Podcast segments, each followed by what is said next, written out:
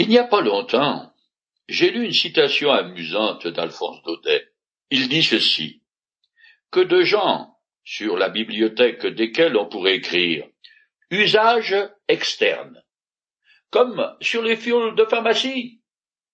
Il m'a fallu quelques instants pour comprendre ce que Daudet voulait dire par là. Mais il a raison.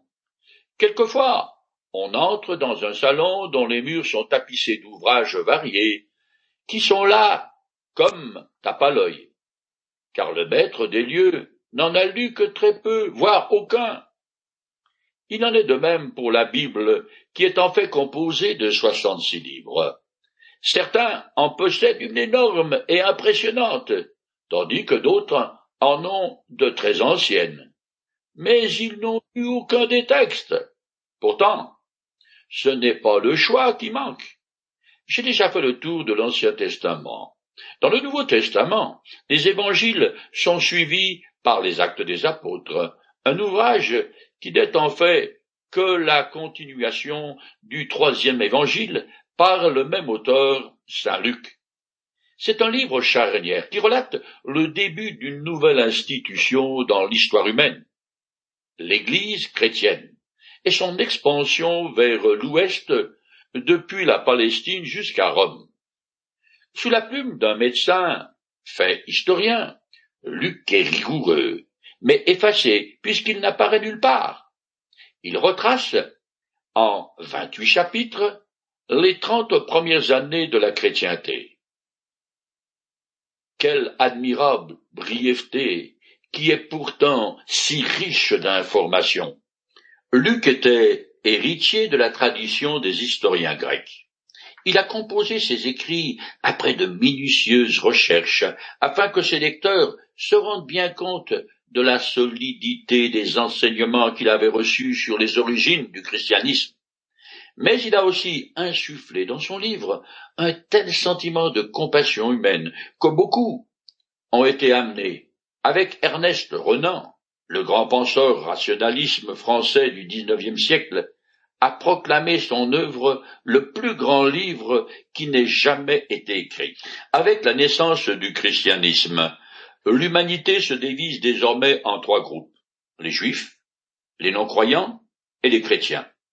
De même qu'Israël est central dans le plan de Dieu depuis l'appel d'Abraham jusqu'à la résurrection du Christ, c'est l'Église qui occupera les devants de la scène à partir des actes des apôtres jusqu'au début du dernier livre du Nouveau Testament, euh, l'Apocalypse. Le reste du Nouveau Testament se compose de vingt et une lettres. Treize ont l'apôtre Paul pour auteur, dont neuf sont adressées à des églises disséminées dans l'ancien empire romain et quatre à des individus. Sur les huit lettres qui restent, l'épître aux Hébreux est anonyme. Une fut écrite par Jacques et une par Jude, tous deux demi-frères de Jésus.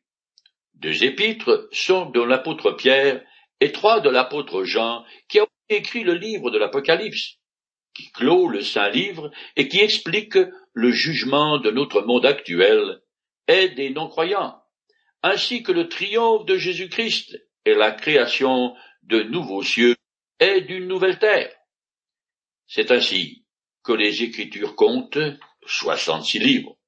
Mais la question se pose de savoir comment il se fait que certains textes ont été déterminés comme étant inspirés, c'est-à-dire reconnus comme venant de Dieu, et faisant donc partie de ce qu'on appelle le canon.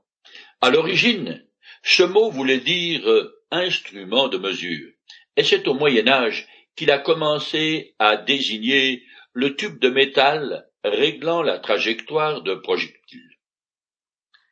L'histoire des textes canoniques montre qu'une conviction mystérieuse a guidé Israël, puis l'Église primitive, à choisir les écrits sacrés, qu'il s'agissait de rassembler et de préserver afin de faire connaître au monde entier le seul vrai Dieu, et c'est ainsi qu'Israël reçut un discernement et un attachement indéfectible pour la parole divine.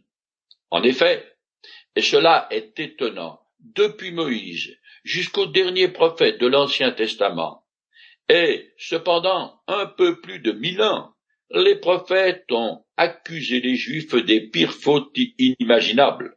Mais il n'y a jamais eu la moindre référence à une quelconque altération, mutilation ou injonction au texte sacré. Les Juifs ont pourtant commis tous les crimes de droit commun et sacro-religieux qu'il leur était possible de faire. C'est pourquoi ils ont d'ailleurs été sévèrement jugés. Par contre, ils n'ont jamais, et je répète, pas une seule fois attaqué ou diffamé le canon de l'Ancien Testament au fur et à mesure que celui-ci se constituait. Tout s'est passé comme si une main invisible les avait empêchés. Le processus fut similaire pour le Nouveau Testament. Les quatre évangiles ont rapidement été rassemblés en une collection dès la composition du quatrième par saint Jean. Cet ensemble quatre ouvrages était connu comme l'évangile au singulier, en quatre récits différenciés selon l'auteur. En l'an 180 de notre ère, Irénée, évêque de Lyon, en parle comme d'un fait établi au même titre que les quatre points cardinaux. En même temps que se constituait le recueil des quatre évangiles, tous les écrits de l'apôtre Paul qui a presque rédigé la moitié du Nouveau Testament, furent assemblés et acceptés comme venant de Dieu. La rédaction des livres du Nouveau Testament fut achevée avant la fin du premier siècle, et ils étaient largement répandus, lus et commentés au cours du deuxième siècle. Néanmoins, des doutes demeuraient concernant certains d'entre eux. Mais il est très remarquable que, déjà, cinquante ans après la mort du dernier apôtre, c'est-à-dire Jean, on trouve dans les écrits qui circulaient des citations des sept huitièmes du canon du Nouveau Testament. De plus, comme la bonne nouvelle de Jésus-Christ se répandait rapidement dans tout l'Empire romain, gagnant des hommes de race et de langues très diverses, on éprouva le besoin de faire des traductions. Vers la fin du deuxième siècle, on mentionne une version vieille latine en Afrique du Nord et la version syriaque, c'est-à-dire araméenne, des chrétiens d'Orient. À cette même époque, un père de l'Église, Clément d'Alexandrie, écrit déjà un commentaire sur le Nouveau Testament. C'est en l'an 367 en Occident et en 508 en Orient que le canon du Nouveau Testament tel qu'il est aujourd'hui fut universellement accepté comme inspiré de Dieu dans toutes les églises. Cela s'est fait en bon ordre dans le temps et de façon si naturelle qu'on peut parler d'intervention miraculeuse de l'Esprit de Dieu. Pour conclure, je voudrais mentionner qu'à aucun moment le canon a été fixé par voie d'une autorité quelconque. Tout au contraire, des ouvrages suscités par une inspiration surnaturelle se sont imposés sous la direction du Saint-Esprit à toute la chrétienté. Il n'y eut ni or, ni polémique alors que les églises soutenaient déjà une lutte terrible contre plusieurs hérésies. En effet, dès la naissance de l'Église. Il s'y glissait régulièrement de faux enseignants, des croyances erronées, des mensonges perpétrés par de faux chrétiens. Pour la petite histoire, sachez qu'il s'est tenu dix-huit conciles d'église contre les hérésies au troisième siècle de notre ère, quatre-vingt-six au quatrième siècle et quatre-vingts au cinquième siècle. À cet égard, je voudrais dire quelques mots concernant la fragmentation actuelle des protestants euh, de par le monde. C'est vrai qu'il y a beaucoup de groupes indépendants les uns des autres, même lorsqu'ils ont la même confession de foi. Cet état de fait est très déroutant pour l'observateur, non averti et généralement considéré comme une tare du mouvement. Certes, il est des divisions dont l'origine est un réel sujet d'embarras et de tristesse. Cependant, Cette fragmentation a un filigrane, un avantage en ce qu'elle est la meilleure défense contre l'apostasie, contre les faux prophètes et les hérésies qui sont capables de répandre par leur charisme un autre moyen de déception. À l'origine, il y avait une seule église, puis deux, celle et celle de Rome. L'une puis l'autre ont fait fausse route, et c'est ce qui a déclenché le mouvement de la réforme. J'ajouterai aussi que beaucoup d'organisations d'origine protestante ont fait plus que fausse route et sont devenues en plus des vraies plaies sociales. Ces dérapages me conduisent à parler un peu plus en détail de ces textes supplémentaires appelés apocryphes. L'Église catholique romaine a décidé de les rajouter aux trente-neuf livres de l'Ancien Testament en 1546 lors du Concile de Trente. Pour la même occasion, ce même concile a déclaré, et je cite, recevoir avec la même affection et révérence que la Sainte Écriture, ces traditions concernant la foi et les morses. À partir du XVIe siècle donc, l'immense répertoire des décrets synodaux, des écrits des pères de l'Église et autres enseignants officiels faisaient foi au même titre que les saintes écritures. Parmi ces nouveaux textes, il y en a deux qui portent le nom de Maccabée. Je les mentionne car ils donnent des renseignements de valeur historique intéressants. Les autres contiennent des légendes étranges, mais aussi des erreurs dans tous les domaines. L'historien juif Joseph écrit vers l'an cent de notre ère. Quant aux autres livres composés depuis les temps d'Artaxerxès, ils ne sont point regardés comme dignes d'une foi semblable. Il dit, en substance, que les apocryphes, des livres rédigés depuis le temps du roi perse Artaxerxès, qui régna de l'an 464 à 424 avant Jésus-Christ, ne sont pas reconnus comme inspirés de Dieu au même titre que les trente-neuf autres livres de l'Ancien Testament. Or, depuis toujours, ce sont les Juifs qui reçurent la charge divine de déterminer le canon de l'Ancien Testament. Un des pères vénérés de l'Église catholique du nom de Jérôme rajouta les apocryphes à la Vulgate, sa traduction de la Bible en latin. Mais lui-même a déclaré sans embâche, qu'il ne les considérait pas inspirés comme les autres soixante-six livres. D'ailleurs, comme le souligne l'historien Joseph, ces textes non canoniques ne furent jamais reconnus par les Juifs au même titre que les trente-neuf autres de l'Ancien Testament. En outre, le Nouveau Testament contient plus de trois cents citations de l'Ancien, mais aucune ne provient des apocryphes. Même si on accepte que le canon inspiré soit de soixante-six livres, celui-ci concerne bien sûr les manuscrits originaux. Or, nous ne possédons aucun d'entre eux, mais seulement des copies de copies. Alors, qu'est-ce qui prouve que la version française que j'ai devant mes yeux est conforme à ce qui fut écrit en hébreu et en grec en 1900 avant Jésus-Christ? C'est la fin du premier siècle de notre ère. Doit-on douter de l'intégrité du texte? C'est effectivement une critique fréquente et valable, car les plus anciens manuscrits de l'Ancien Testament en notre possession datent de 900 après Jésus-Christ. Cependant, il faut savoir que les Juifs avaient une telle vénération pour l'Écriture sainte que les copistes étaient particulièrement médiculeux. Il comptait le nombre de lettres de la copie qu'il venait de réaliser et le comparait avec leur original. Si ça ne correspondait pas, il ne cherchait pas l'erreur, mais la détruisait.